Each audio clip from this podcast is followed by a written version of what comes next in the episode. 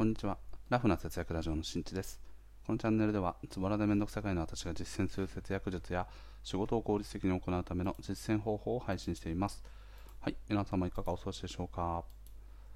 ということで、今回はですね、情報デブになっていませんか？というお話をしていきたいと思います。ちょっとね、デブという言葉が エッジの効いた言葉になってますけれども、はい、情報型のこの時代にですねインプットばかり多くしている人そんな方多分いらっしゃると思います。そんな方をですね情報デブというふうに呼ばれております。なので今回はですねそうなってしまう人の傾向そしてそうならないための具体的なアクションについてお話をしていきたいと思います。本題の前にお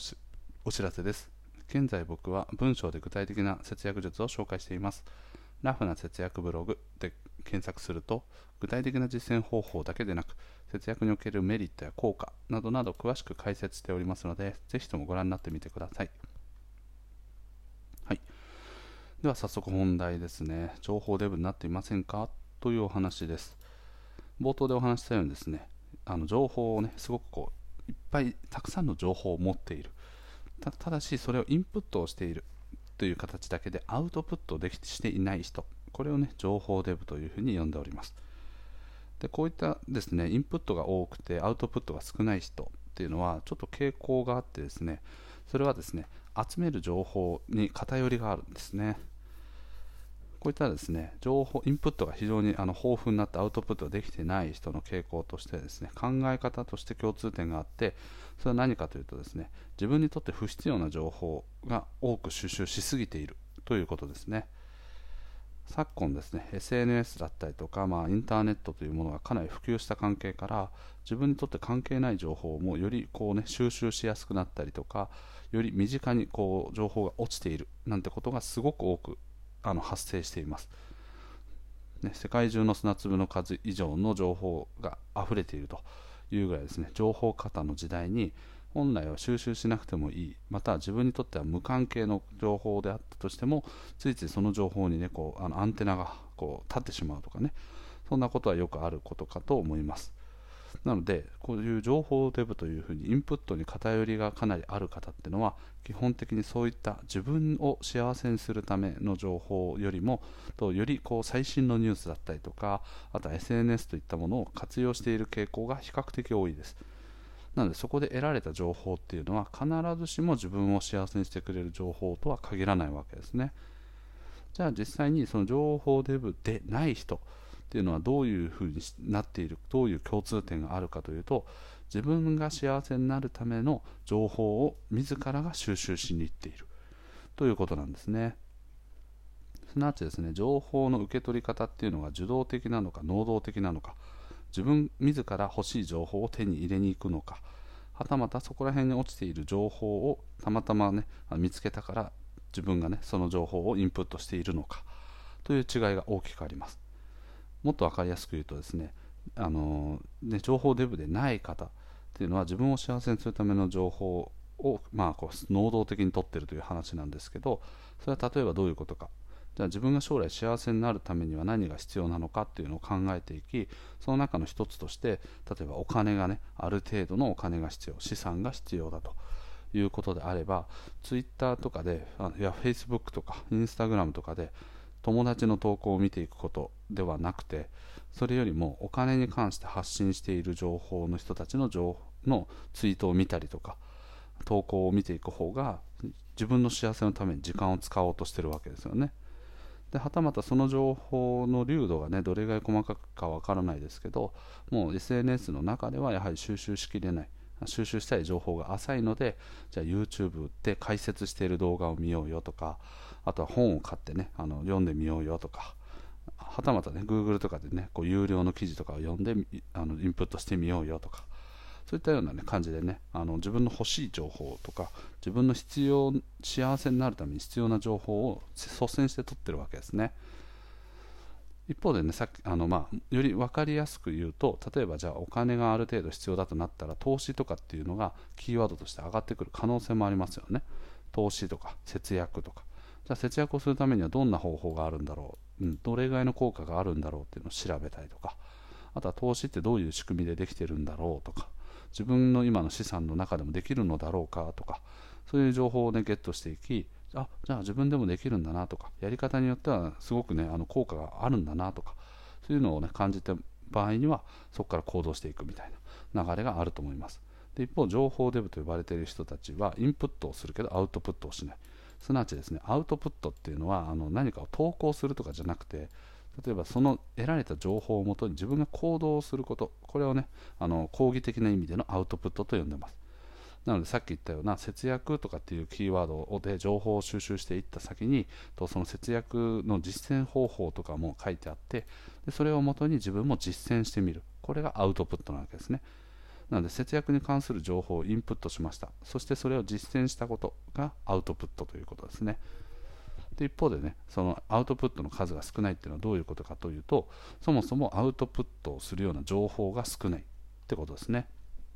さっき言ったように最新ニュースとかねあのツイッターとかで上がってきてるトレンドとかそういうのって別に自分の生活を幸せにすることじゃないんですよね。ただ自分のなんかこう興味とかね SNS とかってついつい見ちゃうよねみたいな。その人間のこう反射的なねものがあってついつい見ちゃうみたいな癖があったりするんですけど、そういうものからですねあの自分が必要としている情報ではなくて単なる時間つぶし暇つぶしのために見ている。だから最新のニュースを見たところでそれに対してのアウトプットする何か行動を変えていくきっかけになる情報がすごい少ないんですよね。例えばなんかこう今の政権に関してあの、ね、こう議員がなんかこう不祥事を起こしましたよとか、ね、あのなんかこういろんな、ね、炎上をしましたよとかそういう情報をもとにじゃあよしあこれを見て、うん、もうこの今の議員では任せられない。よしじゃあそのためには自分がしっかりとお金を稼がないといけない。よしじゃあそのためには節約だ。みたいなことってつながらないわけですよね。多分ほとんどの人はうわまた何かやってるよ。もう本当最悪だよ。もうこの国終わってるよ。みたいな感じでアウトプットすることが何もないんですね。まあ強いて言う一般的に言うアウトプットという意味で言うとそれに対してのこうねあのアンチ的なコメントを送るとかね、うん、だからこいつはダメなんだよとかっていうコメントを残す。これも一個のアウトプットなんですけどここに関してはですね1ミリも自分の生活を幸せにすることがないんですね、うん、なぜならそれをつぶやいたところまたその情報を手に入れたことで自分の意識が変わるかっていうと決してそういうわけじゃないですよね。なんかこうああの人ダメだなとかって思って自分をじゃあその代わり変えていくみたいなねことってなかなかできないんですよね、他人を変えるために自分が変わるみたいなねことって結構難しかったりするんですけどそういうことからですね情報デブと呼ばれている人たちはそういった自分の将来の幸せのためとかより身近な幸せのために時間を使おうという意識が弱い。またはそういう情報に囲まれていないという結果アウトプットが伴わない。すなわち情報のインプットばっかりに偏っていってしまって情報デブというふうに呼ばれてしまう。というような、ね、サイクルになっておりますなので皆さんもですね日常生活の中で多分ね、あの SNS とかね、本当に使ってる方多くいらっしゃると思います。で、1日の中でね、どれぐらい使ってるかっていうのは iPhone の場合だと、前回紹介したですね、あのスクリーンタイムか。スクリーンタイムっていうアプリを使うと、どれぐらい何に使っ1日使ってるかっていうのは分かると思うので、見てみてください。はい、そういったようにですね、まあ、あのインプットばっかに偏っちゃっている人っていうのは、もう一つ傾向があって、それは何かというとですね、具体的な行動方法が分からないというケースですね。詳しく言うとですねあの実際にその投資とかっていうのをねあのいいよという情報をゲットしたとしましょうでそうなった時にですねじゃあ投資を始めるためには何が必要なのかっていう行動がわからないと人って次のステップに進めないんですねでこの時にですね2つの弊害があって1個目は今話したですね行動方法がわからない。どう動いたらいいからわからなくて止まっちゃう。っていうこととあとは情報を収集した時にあ自分はもう分かったっていう気になってそこで満足してしまう。という2つのね落とし穴が待っています。なのでその情報を収集しました。それだけでは自分のためにもなってないし何も身についてないんですよ。なのでそこから必要なのは具体的に実践をして実績を残すこと。ここまでがワンセットだという認識を持った方がいいですね、うん、それをもとにですねじゃあこういう概念で投資っていうのはなってるんだ。じゃあ自分がこの投資というものを始めてみようと。言った時にじゃあやることリストみたいなことを出しておくとすごく楽ですね。じゃあ投資を始めるためには何が必要なのか、うん、どういう準備が必要なのか、うん、具体的にはどういうことをする必要があるのか。っていうのをまとめていくと最終的にはと、ね、あの目的を果たすところまでしっかりと行動が伴っていきます。で途中でもう何したらいいかわからないみたいな感じでねつまずいちゃう人がいるのでそういった方々に関してはととかなんかこう進めていく中であこれ分かんない言葉出てきたなってなったらそれはこの言葉を調べるっていうタスクをもう一個しっかりとやることリストの中に入れていく。そして課題を解決していく。このスタンスをしっかりと持っておかないとどっかでつまずきポイントっていうのは絶対出てくるので、はい、そこでコテってつまずいて立ち上がれないみたいな。ことにねつながってきちゃうのでしっかりと立ち上がれるように出てきたことを解決するためには何をしたらいいのか、何に自分はつまずいているのかっていうのをしっかりと俯瞰的に見た上で判断していく必要があるなというふうに思います。はい、ということでですね、今回はね、情報デブになってしまっているよというお話をさせていただきました。あ違いましたね。すいません。ちょっとあのメールを見ながら喋ってました。ね、情報デブになっていませんかということでですね、そうなってしまう人の傾向、考え方とか、日頃の生活のスタイル、そういったものをね、お話しさせていただきました。なので皆さんもですね、この情報デブになっていってしまうと、自分の幸せの機会はですね、実はね、取りこぼしているなんてこともあったりするので、ぜひともね、あの日頃の情報収集方法ってね、あと情報の品質です。ね。はい、その辺を今一度見改めてみてくださ。い、